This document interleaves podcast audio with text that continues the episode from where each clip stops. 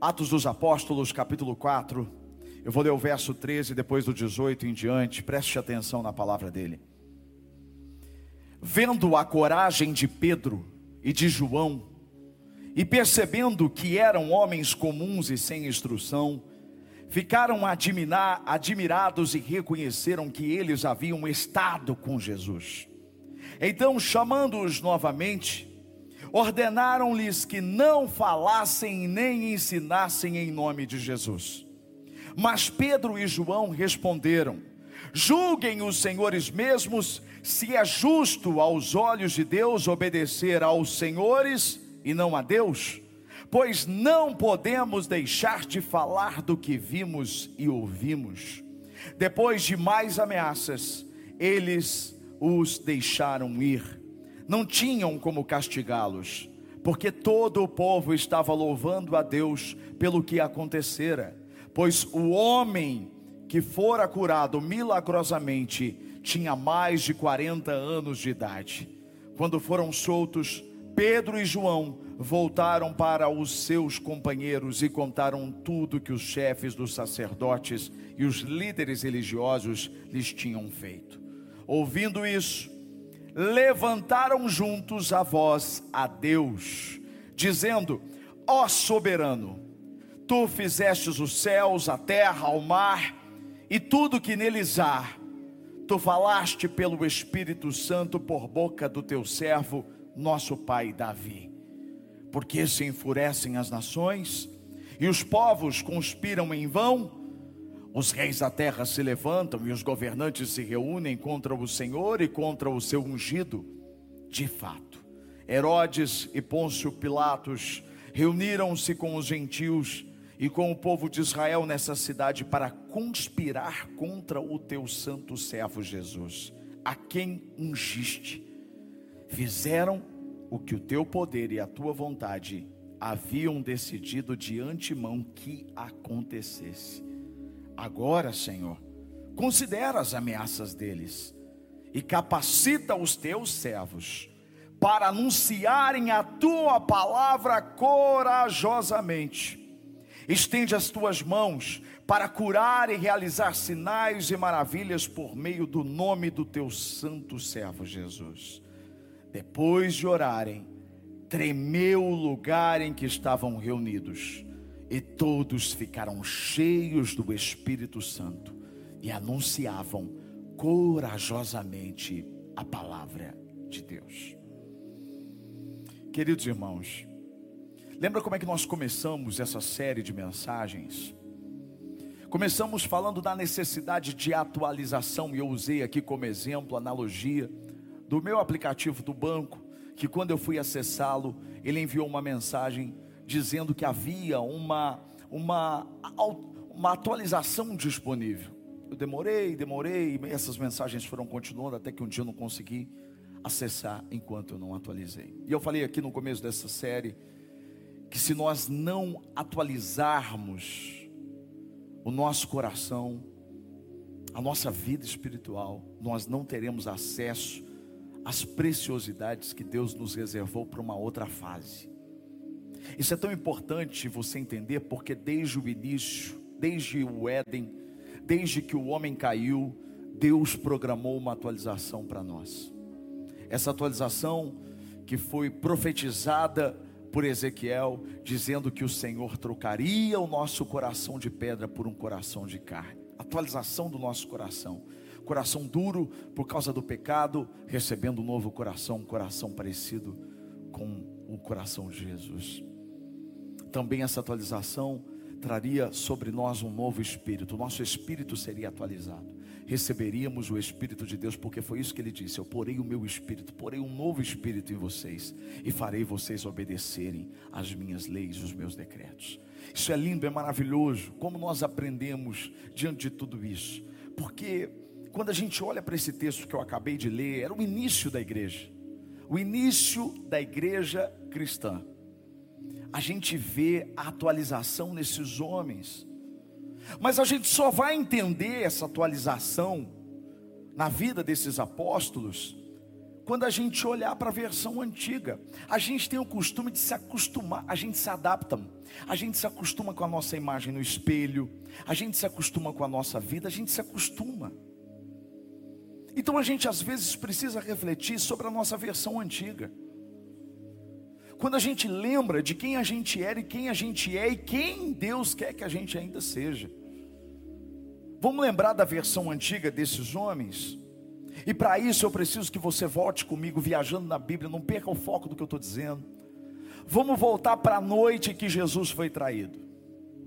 A gente sempre fala dessa noite fatídica, quando a gente está aqui celebrando a ceia do Senhor, porque foi na noite em que Jesus foi traído que ele serviu a última ceia. O que aconteceu naquela última noite? Jesus foi para o Getsemane, ele foi orar, ele transpirou, suou sangue, ele levou Pedro, Tiago e João, mas eles dormiram. Lembram? Eles não vigiaram.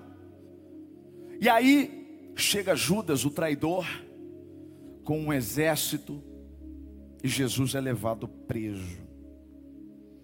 O que a gente sabe dessa noite? Você sabia quanto tempo durou?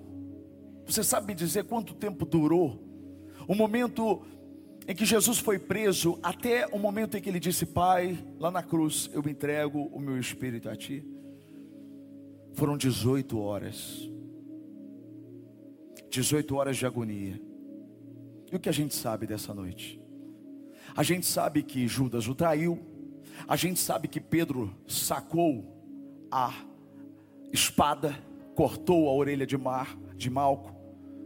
Jesus o repreendeu, colou a orelha de novo no soldado. E a gente sabe que Pedro negou Jesus naquela noite. A gente sabe que os demais discípulos abandonaram Jesus. Quando você lê os evangelhos, você vai perceber que o foco estava em Jesus. Então toda a história está focada ali no que estava acontecendo. Jesus diante de Pôncio Pilatos, onde o povo escolheu soltar Barrabás, e colocar Jesus na cruz. E os discípulos? Onde é que estavam os apóstolos? Eles abandonaram, tá, mas o que, que eles estavam fazendo? O que você faz quando o seu mundo está desabando? O que você faz quando o seu mestre é preso e você sabe que as coisas vão piorar? o que você faz? Você ora. Deveria orar. Eu acredito sinceramente que os discípulos, eles começaram a orar. Eles aprenderam isso. Eles aprenderam como deveriam se portar diante do Senhor, diante do Pai. Então eles oraram. Aí a pergunta que eu faço para você, vamos viajar um pouco na palavra de Deus, vamos entender qual seria o conteúdo da oração destes discípulos? A Bíblia não diz. Mas quando a gente olha para o comportamento deles, antes de Jesus ser levado, é fácil a gente entender. Lembra que Jesus, quando se reunia com os discípulos, ele falava a respeito do sofrimento que ele teria que encarar. Lembra que Pedro chamou Jesus à parte e disse: Jamais isso vai acontecer com o Senhor. O que Jesus fez com ele? o repreendeu. Na verdade, repreendeu foi Satanás, porque Satanás estava usando Pedro. Ele disse: Para trás de mim, Satanás. Ele repreende Satanás que estava usando Pedro, que estava recusando o sofrimento que Jesus teria que passar, o cálice que ele teria que tomar. Então não é difícil a gente entender que os discípulos, obviamente, estavam orando para que Jesus reagisse. Eles esperavam que ele fosse o rei de Israel, que ele terminasse com o império romano que estava oprimindo Israel. Eles oravam com certeza para que Deus, o Pai, libertasse Jesus, ou que o próprio Jesus saísse da cruz e se vingasse de todos aqueles que estavam ali, como sugeriram ou muitos que estavam lá e principalmente o ladrão que estava na cruz dizendo: Ué, você não é o filho de Deus? Sai dessa cruz. Certamente os discípulos, eles oravam assim porque eles não tinham entendido o que Jesus tinha dito para eles. E aí eu pergunto para você uma coisa: isso aconteceu? Deus Pai, Deus Pai poupou Jesus? Jesus saiu da cruz e se vingou, gente? Ele se mostrou como o rei que eles esperavam? Não! Então isso quer dizer uma coisa: se eles oraram isso, Deus não os atendeu. E aqui a gente entra num grande ponto. Quem é você? Quando Deus não atende a sua oração. Quem é você? Quando você não obtém uma resposta favorável sobre aquilo que você estava orando e acreditando. Como é que você se comporta? Como é que os discípulos se comportaram? Como muitos de nós fazemos até hoje. Eles ficaram tristes. Eles ficaram decepcionados. Lembra dos dois que estavam caminhando em direção, eh, estavam no caminho de Emaús? Eles estavam tristes, eles estavam decepcionados. E Jesus ressuscitado aparece ali e começa a conversar com eles sem eles reconhecerem Jesus. E Jesus vai trabalhando neles porque eles estavam completamente abatidos. E os onze, tirando Judas que tirou a sua própria vida. E os onze, como é que eles estavam? Trancados. O Evangelho de João nos conta isso, eles estavam trancados, eles estavam com medo. Eles estavam duvidando. Já falava-se que Jesus tinha ressuscitado. O que, que Tomé disse? Eu só acredito vendo, eu só acredito colocando a minha mão. Foi para ele que Jesus depois disse: Bem-aventurado aqueles que não viram, mas creram. Eles estavam eles estavam num estado tão triste que eles voltaram a fazer aquilo que eles faziam antes. Eles voltaram para uma versão mais antiga. Imagina aqui, ó, você tem uma, um aplicativo, um app, que precisa ser atualizado para uma versão nova. Ao invés de você atualizar para uma versão nova, você regride para uma versão ainda mais antiga. Foi isso que eles fizeram. Meu Deus, eles voltaram a pescar.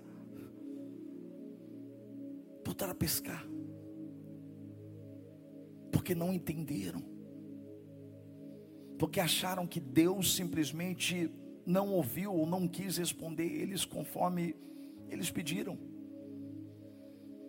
Aí eu pergunto uma coisa para você: eles tinham motivos para estarem assim? Não. Hoje nós sabemos que não.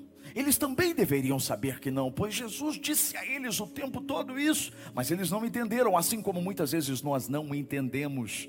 E aí acontece um grande problema. Porque quando você não entende, você faz a oração errada. Eles não entenderam o que o céu estava apontando e por isso oraram de forma equivocada. Igreja, missão e encorajamento. Quando nós não entendemos o que o céu está apontando, a nossa oração é errada e nós não teremos sucesso nela. Entender o que Deus está fazendo precisa mudar a nossa oração. Jesus ressuscitou, finalmente eles entenderam isso. Então ele se revela a eles e faz o que? Restaura a paz que foi perdida, restaura a confiança e restaura a comunhão com o Pai. Três coisas que foram perdidas porque uma oração não foi respondida. E aqui Jesus começa um processo de atualização na vida daqueles homens. Eles começam a ser atualizados, e aí essa atualização se dá até o dia de Pentecostes. Jesus já tinha subido. Aquela promessa que ele tinha dito, aquela promessa de um consolador, a promessa de que ele enviaria o Espírito, se cumpriu. Estavam todos reunidos no cenáculo, 50 dias após a morte, a Páscoa. E a Bíblia diz que o Espírito Santo veio sobre eles. Finalmente o gerador foi ligado. Uma vez eu preguei sobre isso, ainda lá no Ítalo brasileiro, quando a gente nem igreja era. A gente estava sofrendo uma grande crise energética, lembra? Estava acabando energia. Era 2015, 2014, 2015. A gente sofreu com uma crise energética, corria o risco de apagão. E aí a venda de geradores passou a crescer. Os geradores, eles começaram a ser olhados como importantes. E naquela época eu preguei que muitas vezes nós somos como esse gerador. A igreja é o gerador. A luz do mundo apagou. Jesus morreu na cruz. Mas o Espírito veio. E o gerador, a igreja, foi acionado.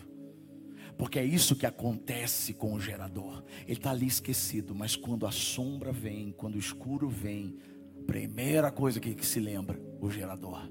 E o gerador entra em ação. A igreja é assim. Quando o caos vem sobre a terra, quando a escuridão vem sobre todas as coisas, a igreja é a luz, a igreja é o sal, a igreja é que faz a diferença. Ah, meu Deus, foi isso que aconteceu e é isso que continua acontecendo até hoje.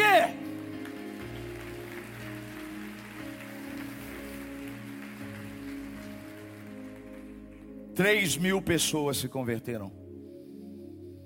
Pedro, eloquentemente, cheio do Espírito Santo, ele prega, três mil pessoas salvas.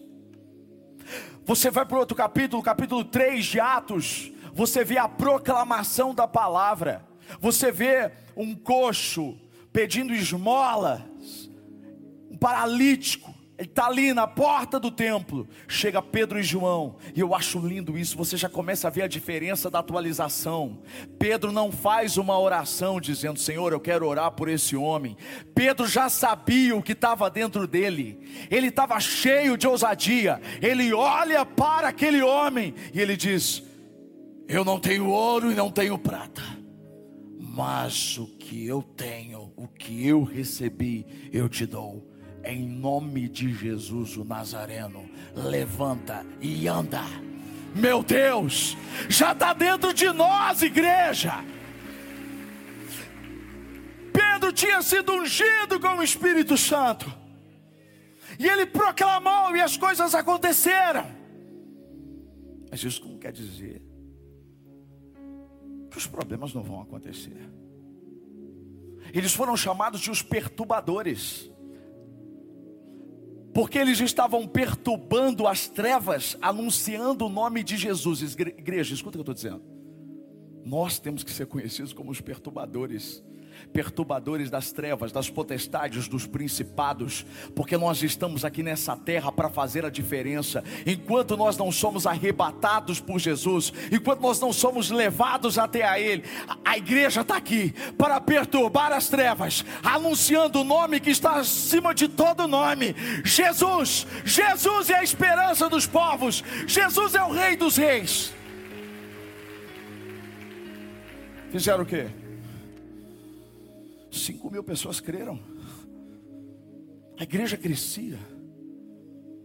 A igreja crescia em meio à perseguição. Entenda uma coisa: é no caos que a igreja mais cresce. Quanto mais escuro está, mais a luz brilha. Sabe o que aconteceu? Prenderam eles. Não tinham o que fazer. Soltaram. E aí começou aquela discussão. Esses caras têm que parar de falar desse nome. Eles não podem continuar falando desse nome. Nos capítulos seguintes você vai ver Gamaliel, mestre, doutor na lei. Ele olha para os homens, para os fariseus, ele olha para as autoridades e diz assim: gente, nas minhas palavras, gente, deixa eu dizer uma coisa para vocês. Se isso pertence ao homem, vai fracassar. Mas se pertence a Deus, ninguém pode parar. Ninguém pode parar. Vocês não podem lutar contra Deus. E eles insistiam para Pedro e João: vocês precisam parar de falar sobre esse nome. Olha que Pedro respondeu: Atos capítulo 4, verso 11 e 12, ele diz assim: Este Jesus é a pedra que vocês construtores rejeitaram e que se tornou a pedra angular. Não há salvação em nenhum outro, pois debaixo do céu não há nenhum outro nome dado aos homens pelo qual devemos ser salvos. Ou seja, estavam tentando calar, estavam tentando parar a igreja, mas não conseguiram, porque nada e ninguém para a igreja de Cristo, ninguém detém o nome de Jesus.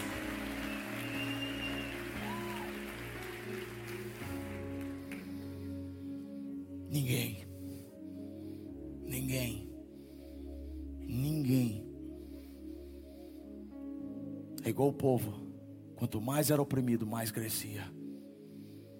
Ninguém para. Ninguém para, igreja. Sabe, irmãos? Sabe o que eu fico pensando? Naquela oração que eles fizeram. Quando Jesus foi preso. Lembra? A oração que não foi atendida.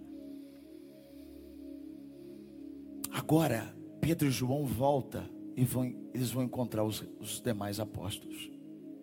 E aí, o clima está pesado, está hostil, e eles vão fazer uma outra oração. Só que essa oração é totalmente diferente da primeira, e aqui entra o ponto da nossa mensagem. A unção atualiza a nossa oração. O Espírito na vida daqueles homens mudou a forma deles orarem. O que Deus falou aqui hoje de manhã e está falando aqui agora à noite para vocês. Nós estamos começando um novo tempo nesse mês de outubro. Esse tema que a gente tem pregado, essa nova unção, esse novo tempo, nós precisamos atualizar na nossa oração. Não dá para a gente receber o Espírito Santo e continuar orando da mesma forma. Não dá para a gente continuar fazendo aquela oração meia boca, aquele, aquela oração. Não dá. A gente precisa mudar as palavras que saem da nossa boca. E você vai aprender agora com a oração desses homens como a nossa atualização deve acontecer. A primeira atualização que eu vejo nessa oração que eles fizeram, eles entenderam o poder da concordância e da unidade. Olha como começa eles levantaram juntos, diz a Bíblia, a voz a Deus. Levantaram juntos a voz a Deus. Eles estavam unidos. A igreja cristã é um modelo para nós, a igreja primitiva, porque é uma igreja em unidade. Era uma igreja que vivia a mesma visão. Pedro era diferente de João. Os temperamentos eram diferentes, eram opostos, mas todos falavam a mesma língua, todos estavam focados no mesmo Deus, todos estavam andando sobre as ordens de Jesus. E quando você entende o poder da unidade, deixa eu dizer uma coisa para você. É por isso que muitas vezes as orações não são atendidas. Porque não há concordância dentro da própria casa. Marido brigando com a mulher o tempo todo. E você vai orar e você acha que Deus vai te ouvir e vai te atender? A mulher brigando com o marido, brigando com os filhos. Um campo de guerra dentro de casa. Você acha que Deus vai ouvir e vai responder a sua oração? Eu sinto muito dizer para você, mas não vai. Não sou eu quem digo, é a Bíblia. A Bíblia diz que se o homem estiver em desacordo com a mulher, a oração dele não seria ouvida. Por isso a estratégia número um do diabo é dividir. Dividir o país, dividir a igreja, dividir as cidades, dividir a sua casa. Porque o poder de nós orarmos juntos supera tudo. Foi Jesus quem disse. Ele falou sobre isso. Olha o que ele escreveu, olha o que Mateus escreveu, capítulo 18, verso 19 e 20. Palavras de Jesus. Também digo Presta atenção. Que se dois de vocês concordarem na terra em qualquer assunto sobre o qual pedirem, qualquer assunto sobre o qual pedirem, isso será feito a vocês por meu Pai que está nos céus. Pois onde se reunirem dois ou três em meu nome, ali eu estou no meio deles. Ah, meu Deus, meu Deus. Então sabe, sabe o que o céu está dizendo? Você precisa orar junto na sua casa. Contei aqui de manhã, Viviane, de manhã, ela, a primeira coisa que Valentina faz, ela pega Valentina, senta com a Valentina e as duas leem um devocional juntos. Devocional maravilhoso aqui, Davi de Verso. Comprou aqui, ó. Vai lá, lê com ela, ora com ela. À noite, todos os dias, nós oramos pela nossa casa. Nem sempre fizemos isso. Às vezes trocamos esse momento por tantas outras urgências. Mas nós temos aprendido o quanto isso tem fortalecido a nossa família e a nossa unidade. Eu tenho entendido que essa é uma estratégia de Deus não apenas para minha casa, mas para sua casa, para a casa dele como igreja. Nós precisamos estar unidos. Unidos. Dá para imaginar que por causa de política tantas pessoas se afastaram umas das outras. E pior, se afastaram de Deus. Se afastaram de Deus. Se essa não é uma estratégia maligna, não sei o que é. Nós precisamos nos unir e buscar ao Senhor, porque quando os discípulos entenderam isso, eles estavam todos dispersos. Jesus foi preso, eles foram todos dispersos, cada um orava de um jeito, cada um. Pedro negava Jesus de um ponto, outro. Não, agora estão todos juntos. Eles estão orando juntos. Essa é a primeira atualização que você precisa fazer na sua oração. Acerta as contas. Principalmente você com a sua mulher, você com o seu marido, você com seus filhos.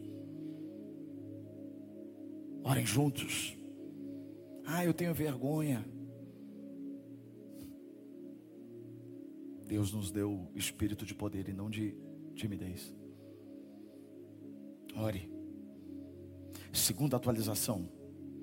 Eles exaltaram a Deus e não o problema. Sabe como nós oramos? Senhor, o senhor está vendo isso aqui, Senhor? O senhor está vendo, está faltando dinheiro de novo, Senhor. O, senhor o boleto está chegando, Senhor. Senhor, não, Senhor. Meu Deus. Pai, as coisas estão difíceis demais. O senhor viu meu marido que traste? Você viu que ele está falando, a forma como ele falou comigo? Quem ele pensa que é? O senhor viu, Senhor? A minha mulher, a minha mulher, é fala demais, Senhor. Nossa, ela fala demais, não aguenta, ela fala demais, ela cobra demais. Você viu os meus filhos? Não querem saber de nada, não ajuda em casa, não faz nada. A gente sempre vai para Deus e começa a exaltar o problema, exaltar o problema, exaltar o problema, exaltar o problema. Sabe o que eu aprendo com esses apóstolos nesse momento da igreja cristã? Eles não exaltaram o problema. Olha como eles começam a oração. Eles começam dizendo: Ó oh, soberano, tu fizestes os céus, a terra, o mar e tudo que neles há. Eles começam dizendo: soberano é aquele que comanda sobre céus e terra, é aquele que tem a última palavra. Eles estão dizendo: nós estamos aqui porque reconhecemos que o Senhor é quem manda, porque o Senhor é quem criou todas as coisas.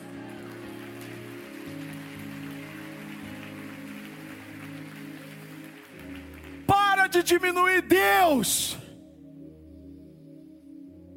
Diminua os seus problemas, porque eles são nada diante de um Deus tão grande e poderoso. Muda a sua oração. Para de falar do problema e exalta a Deus. É assim que a gente vence. Para de falar do inimigo, para de falar do diabo, fala de Deus. Estabelece as verdades dele dentro da sua casa. Começa a declarar. Começa a colocar louvor dentro da sua casa. Começa a dizer por que, que o louvor tem poder, porque você está exaltando é o nome dele. Você está exaltando o nome de Deus. Quando você exalta o nome de Deus, você está numa luta espiritual. É assim que a gente vence o mal, exaltando o nome de Deus, exaltando a verdade dEle, exaltando a vontade dEle. Terceira atualização que eu aprendo nessa essa oração. Eles oraram a palavra de Deus, irmãos. Orar a palavra de Deus faz toda a diferença. Como assim, pastor? O que é orar a palavra de Deus? Ora, você precisa conhecer a palavra de Deus. E você que conhece a palavra de Deus, sabe que aqui existem decretos a respeito da nossa vida, existem promessas sobre a nossa vida. E eu, eu imagino Deus porque é bíblico, você vê o tempo todo os personagens bíblicos orando a própria palavra. E eu imagino Deus olhando para mim e para você, enquanto a gente está orando a palavra dele, está dizendo: Olha lá, ele acredita no que eu disse, ele acredita na promessa que eu fiz para ele, ele acredita no que eu, o que eu escrevi na minha palavra. Meu irmão, isso faz toda a diferença. Quando você ora na sua casa e você diz: Senhor, está escrito no Salmo 91 que aquele que habita no abrigo do Altíssimo pode descansar descansar à sombra do Todo-Poderoso, está escrito que praga nenhuma chegaria à minha casa, que poderiam cair mil à minha direita, dez mil à minha esquerda, mas eu vou permanecer em pé. Faz toda a diferença, meu filho.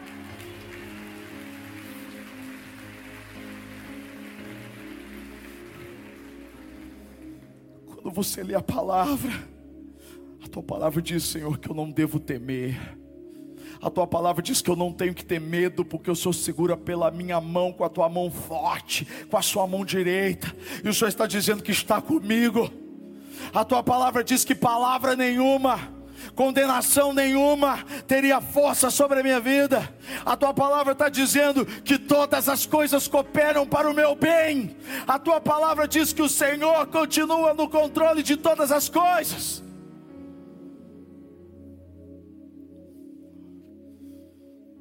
A palavra. Decrete a palavra, declare a palavra. Declare a palavra. Declare as promessas. E você vai ver a diferença. Porque você vai estar orando o que a Bíblia diz, o que Deus já disse. E aqui eles têm um entendimento fantástico. Eles começam a dizer: Tu falaste pelo Espírito Santo por boca do teu servo Davi, o nosso, o nosso pai. Eles começam a repetir na oração o que Davi tinha escrito: Ó, ó, ó, ó, centenas e centenas de anos antes de tudo aquilo acontecer. Escuta isso. Isso é lindo, porque aqui eles estão reparando porque aqui eles entenderam a oração que eles fizeram errado. Lembra que eu disse que certamente eles oraram para que Jesus fosse liberto, para que Jesus não morresse ali na cruz. Mas olha o que eles estão dizendo, porque eles entenderam. O Espírito faz a gente entender as coisas. Tem coisa que você vai entender porque que você recebeu o não de Deus lá atrás. Você vai entender agora, vai entender. Você vai entender, você pensou que Deus não estava no controle. E o que eles estão dizendo aqui é que agora eles entenderam que o que aconteceu tinha permissão de Deus, porque Deus tinha um plano maior. Quando a sua oração não é respondida, não é porque Deus não, quer, não quis te responder, é porque o plano dele é bem melhor do que você pensa.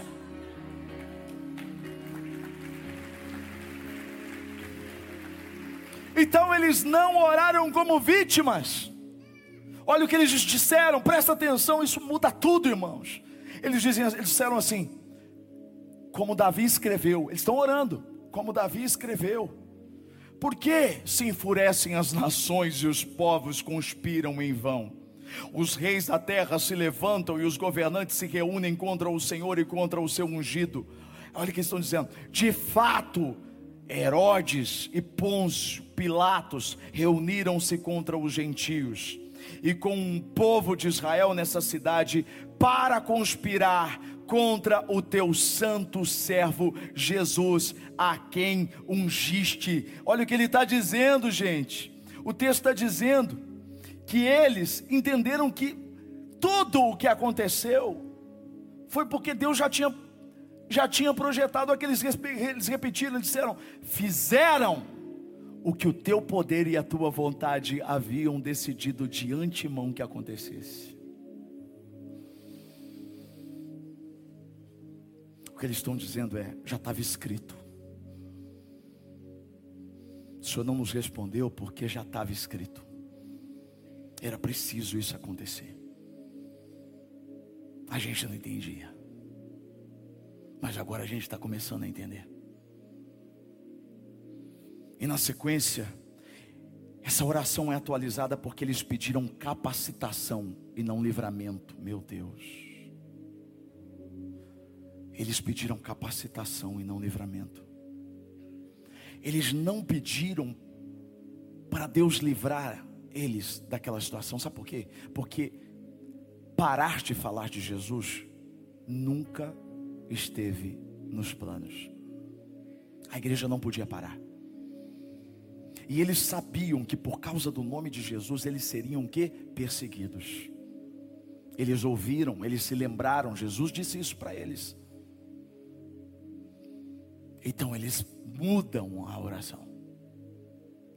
Quando você não tem o Espírito e não entendeu o que o céu está dizendo, você pede livramento de uma coisa que Deus não vai te livrar, que Ele vai deixar você passar. Mas quando você entende pelo Espírito Santo, você então não pede pelo livramento, porque isso está fora de cogitação, mas você pede capacitação para passar por aquilo. Olha como eles oraram. Estende a tua mão. Não, eles dizem assim: agora, Senhor, considera as ameaças deles. E olha o que eles disseram: capacita os teus servos para anunciarem a tua palavra corajosamente. Em outras palavras, eles estão nos perseguindo, eles estão tramando contra nós. Nós precisamos da tua coragem para continuar fazendo o que o Senhor nos chamou para fazer. É isso que Deus vai fazer. Deus pode não te livrar do problema, mas Ele vai te dar força, Ele vai te dar paciência, Ele vai te dar tudo que você precisa, tudo que você precisa. Ele vai te capacitar para que você passe e chegue lá no final de forma vitoriosa.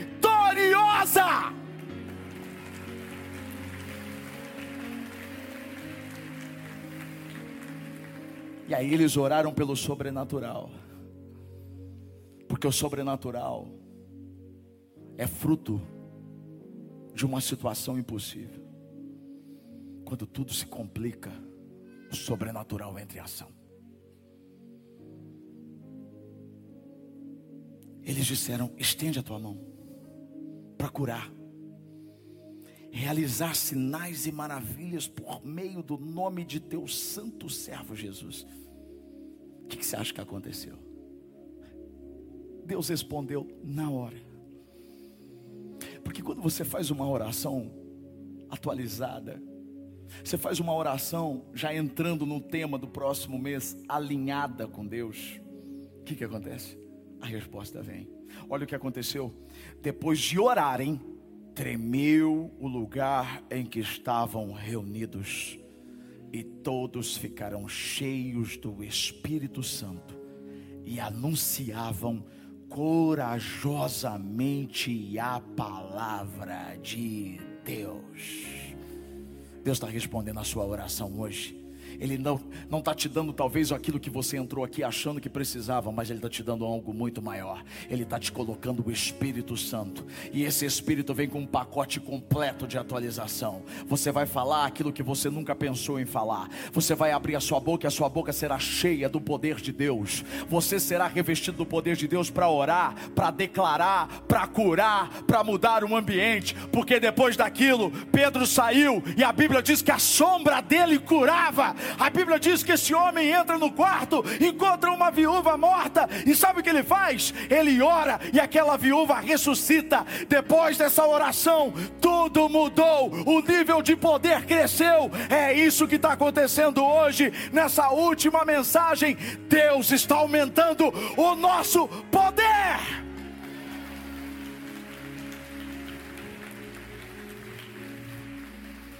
Fica de pé, filho.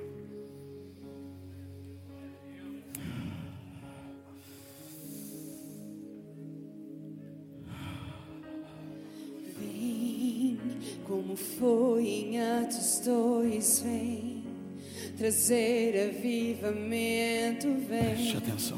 Eu quero tua presença.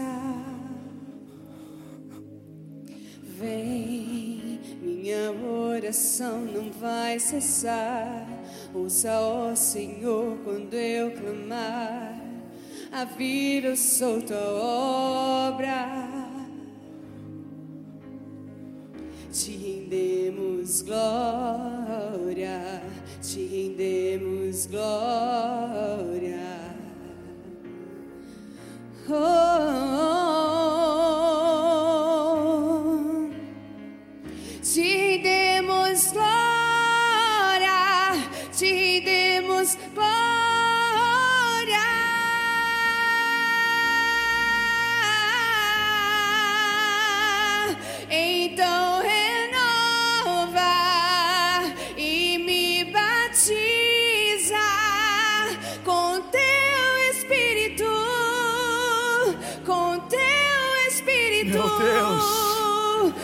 Poção dobrada, queremos hoje do teu espírito, do teu espírito.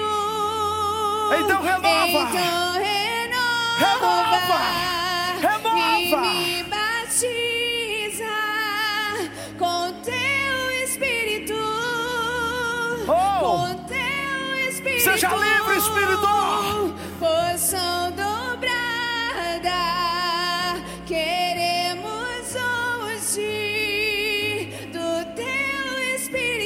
está agindo.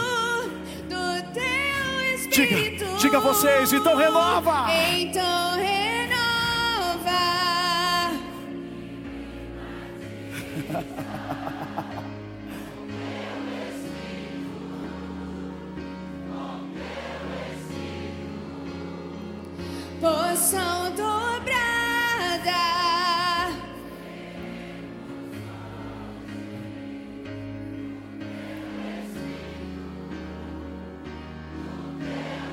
Mais uma vez, então renova.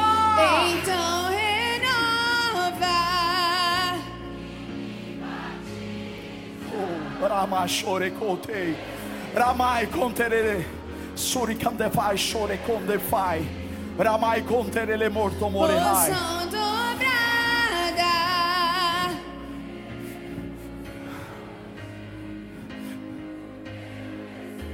Você é livre no espírito. Grande. Exalte o nome dele. Exalte o nome dele. Grande. Grande. Grande. Grande. O Senhor absoluto. Na cidade Levante as suas mãos. É Ele.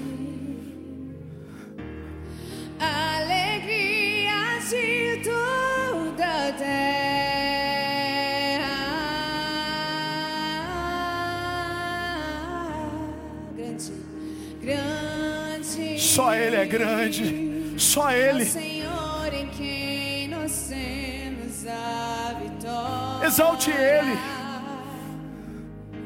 Que nos ajuda contra o inimigo. Oh, Por isso diante dele nos prostramos.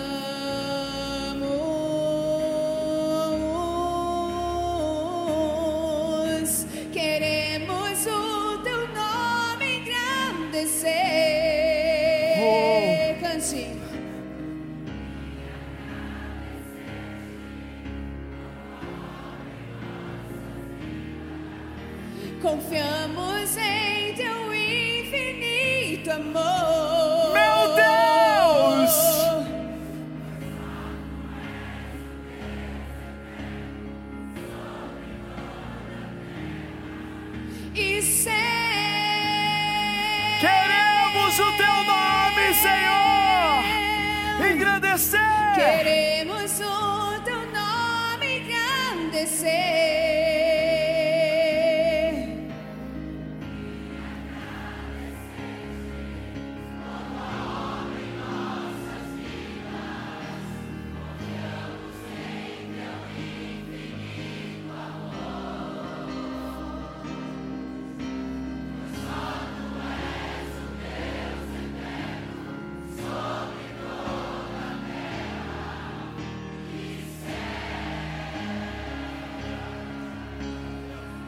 História de uma banda que entra numa boate, num país dominado pela prostituição, inclusive a prostituição infantil. Eles entram naquela boate, foram convidados para cantar, porque quem convidou não conhecia eles, não sabia nada da língua inglesa. E quando eles entram, eles também não sabiam que iam encontrar lá. E quando eles entram naquela boate, eles veem as trevas, crianças, vítimas da prostituição. E eles contam no testemunho que eles pensaram: o que, que nós viemos fazer aqui? E aquelas pessoas queriam que eles tocassem, porque não sabiam que eles cantavam.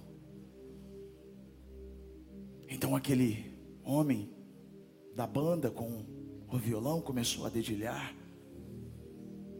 Ele começou a dizer: Tu és o Deus dessa terra. Ele começou a dizer: Ninguém, ninguém é como o nosso Deus, ninguém é como o Senhor. E pouco depois eles estavam profetizando: grandes coisas estão por vir, grandes coisas estão acontecendo nesse lugar. Sabe o que aconteceu? O Espírito Santo tomou aquelas pessoas. Ele começou a mudar a realidade daquele lugar, e aquilo se espalhou por toda a cidade. É isso, é isso, é isso. Nós somos geradores, nós somos chamados para brilhar, nós somos chamados para proclamar, nós somos chamados para dizer: ninguém é como o Senhor, o Senhor é o Deus dessa terra, o Senhor é o Deus dessa terra, o Senhor é o Deus dessa terra. Vamos declarar, levante as suas mãos e comece a cantar. Oh! Tu és o rei desse povo, és o Senhor da nação. Tu és, tu és a luz desse mundo, esperança para os perdidos. Tu és a paz para os cansados. Tu és. Levanta a mão assim, diga para ele.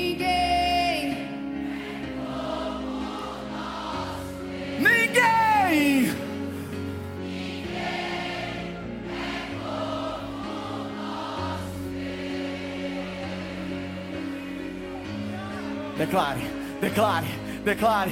Grandes coisas estão por vir. Ah! Ah! Meu Deus! Grandes coisas estão por vir.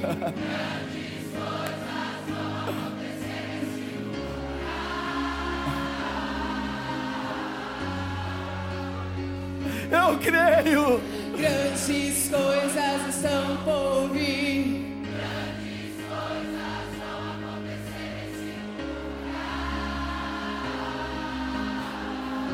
É! Grandes coisas estão por vir. Grandes coisas vão acontecer aqui. Elas já estão acontecendo. Jesus está no controle de todas as coisas. Ele é o Senhor. Estamos alinhados com o Senhor. Aleluia!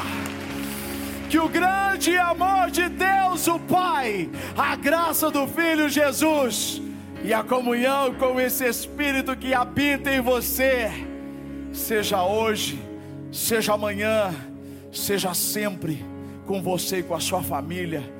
Saia daqui revestido do poder de Deus, saia daqui ungido pelo poder do Espírito Santo, saia daqui atualizado pelo Senhor. Deus abençoe a sua semana, em nome de Jesus. Eu amo vocês, vão com Deus. Grandes coisas estão por vir, grandes coisas vão acontecer nesse lugar.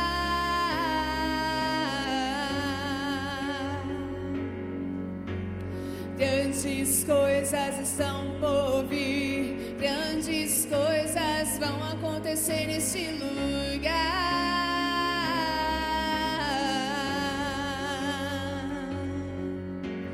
Grandes coisas estão por vir, grandes coisas vão acontecer neste lugar.